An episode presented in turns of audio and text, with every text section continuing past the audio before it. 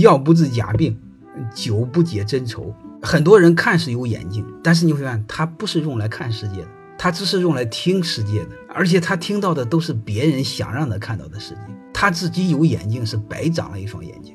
你要有基本的判断，不要受表面的情绪的影响。嗯，表面影响就是很简单，弄一个个体，把它描绘成极度悲惨。嗯，比如最悲惨的就是那个非洲的一个小孩快饿死了，后边有一个老鹰就等这个小孩死，然后把这个小孩给吃了。我不知道你看到没有那个照片？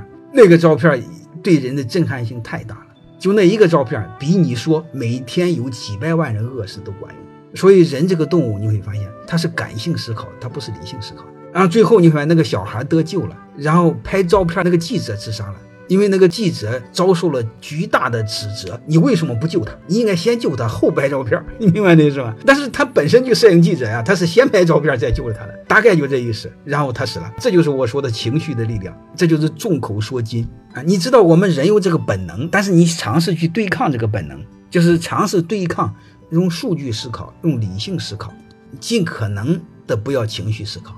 但是你一定要知道，人本能的会情绪思考。这个世界上最大的危险，就莫过于自己真诚的无知和认真的愚蠢。